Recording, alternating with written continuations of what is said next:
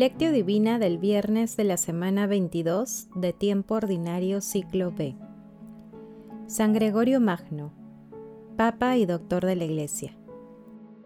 Nadie echa vino nuevo en odres viejos, porque el vino nuevo reventará los odres y se derramará, y los odres se estropearán. A vino nuevo, odres nuevos. Lucas capítulo 5 versículos 37 al 38. Oración inicial. Santo Espíritu de Dios, amor del Padre y del Hijo, ilumínanos con tus dones para que podamos comprender los tesoros de la sabiduría que Jesús nos quiere revelar en este día. Otórganos la gracia para meditar los misterios de la palabra y revélanos sus más íntimos secretos. Madre Santísima, intercede ante la Santísima Trinidad por nuestra petición Ave María Purísima, sin pecado concebida. Paso 1. Lectura.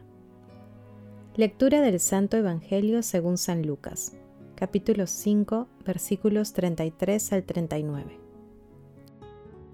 En aquel tiempo dijeron a Jesús los fariseos y los escribas, Los discípulos de Juan ayunan a menudo y oran, y los discípulos de los fariseos también en cambio, los tuyos comen y beben.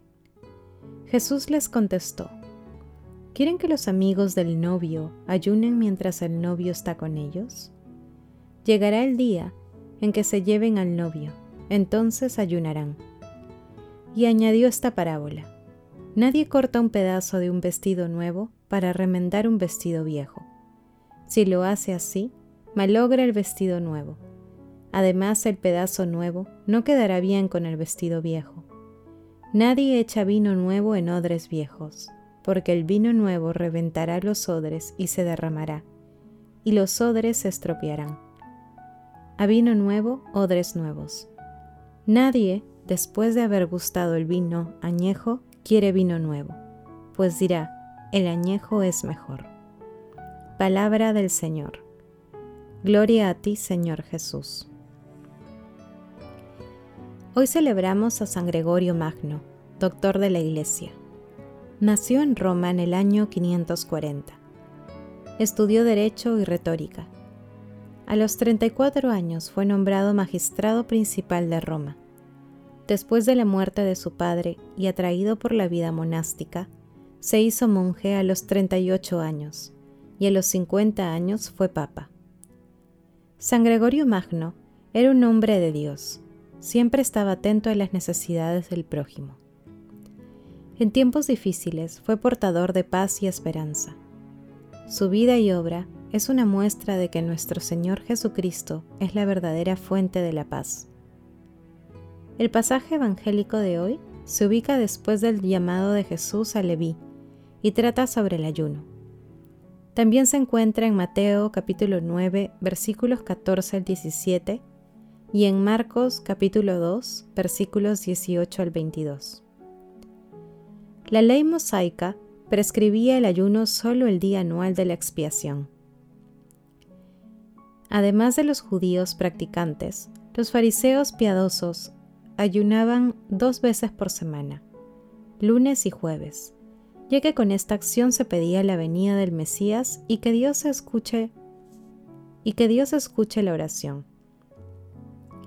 Por eso, los fariseos y escribas preguntaban por qué los discípulos de Jesús no lo hacían. Pero Jesús, el Mesías, ya estaba en medio del pueblo, y solo los que lo aceptaban como tal celebraban su presencia como un banquete. Esta es la clave para entender las comparaciones que propone Jesús respecto a su persona y a su obra. Una realidad tan novedosa como su misión que empieza por acoger a los excluidos, marginados y pecadores, y que no encaja con las expectativas rígidas y anquilosadas de la religiosidad de los principales escribas y fariseos.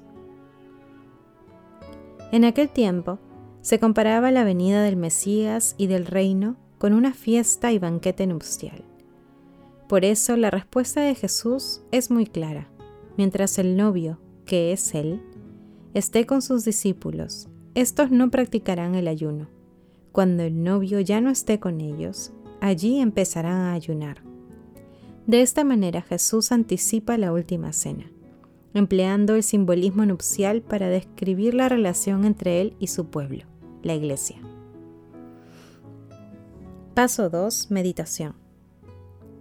Queridos hermanos, ¿cuál es el mensaje que Jesús nos transmite a través de su palabra? La novedad que representó la palabra de Jesús en su tiempo, así como su ejemplo, generó incomodidad en muchos. En la actualidad, también resulta difícil que muchas personas asimilen las enseñanzas de nuestro Señor Jesucristo, sobre todo si se aferran a los esquemas mentales del mundo. La búsqueda del éxito económico, de los honores humanos, del culto a la persona, de la acumulación de bienes materiales, así como el seguimiento de ideologías materialistas y antinaturales, son algunas de las conductas que promueve el mundo y que son contrarias a las enseñanzas de Jesús. Asimismo, el poder humano es contrario a las novedades. Frente a esta realidad, el núcleo esencial del mensaje de hoy está en la renovación interior de cada persona, como condición esencial para recibir el vino nuevo que Jesús trae. Hermanos, meditando la lectura de hoy, contestemos. ¿Reconocemos a nuestro Señor Jesucristo como el Mesías, como el Salvador del mundo? ¿Cuáles son las seguridades y esquemas a los que nos aferramos para no aceptar el vino nuevo de nuestro Señor Jesucristo?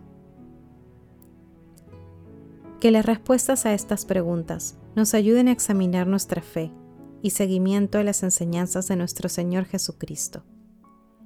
Con la confianza puesta en Él, seamos críticos con nosotros mismos. Jesús nos ama. Paso 3. Oración.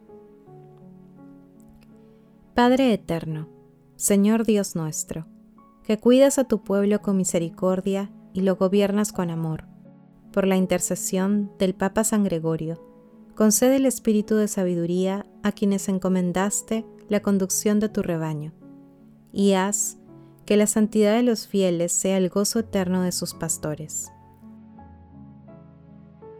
Amado Jesús, tú eres el vino nuevo que debemos tomar para tener una vida renovada.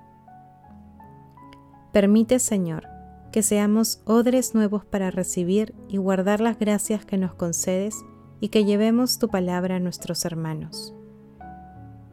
Espíritu Santo, que tu santa luz entre hasta el fondo del alma de todas las personas para que todos reconozcamos que Jesús es el Señor de señores, que Él es el Rey de reyes, el amor de los amores.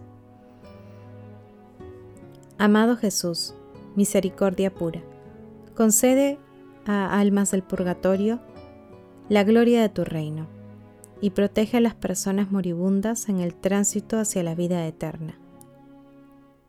Madre Santísima, Madre de la Divina Gracia, intercede ante la Santísima Trinidad por nuestras peticiones. Amén. Paso 4. Contemplación y acción. Hermanos, contemplemos a nuestro Señor Jesucristo con un escrito de San Gregorio Magno. El diablo atacó al primer hombre, nuestro padre Adán, por una triple tentación, gula, vanidad y codicia. El diablo fue vencido por Cristo, quien fue tentado de manera parecida a aquella por la que fue vencido el primer hombre. Igual que la primera vez, lo tentó a través de la gula. Di que estas piedras se conviertan en pan a través de la vanidad. Si eres hijo de Dios, tírate abajo. Y a través del deseo violento de una buena situación cuando le enseña todos los reinos del mundo y le dice, todo esto te daré si te postras y me adoras. Es preciso resaltar que cuando fue tentado el Señor replica con textos de la Santa Escritura. Hubiera podido echar a su tentador al abismo solo con la palabra que él mismo era y, sin embargo, no recurrió a su gran poder, tan solo le puso delante los preceptos de la Santa Escritura. Es así como Jesús nos enseña a soportar la prueba, de manera que cuando los malos nos hacen sufrir, nos vemos impulsados a recurrir a la buena doctrina antes que a la venganza. Comparen la paciencia de Dios con nuestra impaciencia. Nosotros cuando hemos soportado injurias o sufrido ofensas, en nuestro furor tendemos a vengarnos, o bien amenazamos con hacerlo. Nuestro Señor Jesucristo carga con la adversidad del enemigo, sin contestarle de otra forma que con palabras pacíficas. Queridos hermanos, estemos atentos para dejar que el Espíritu Santo vaya purificando nuestro seguimiento. Esforcémonos en identificar aquellas seguridades a las que nos aferramos y que impiden una comunión plena con Jesús. Pidamos la gracia del Espíritu Santo para romper todos los esquemas mundanos y así recibir íntegramente la gracia de nuestro Dios y no poner resistencia a convertir nuestro corazón a la novedad radical del Evangelio glorifiquemos a la Santísima Trinidad con nuestras vidas. Oración final.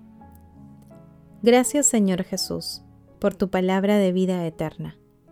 Que el Espíritu Santo nos ilumine para que tu palabra penetre lo más profundo de nuestras almas y se convierta en acción. Dios glorioso, escucha nuestra oración. Bendito seas por los siglos de los siglos.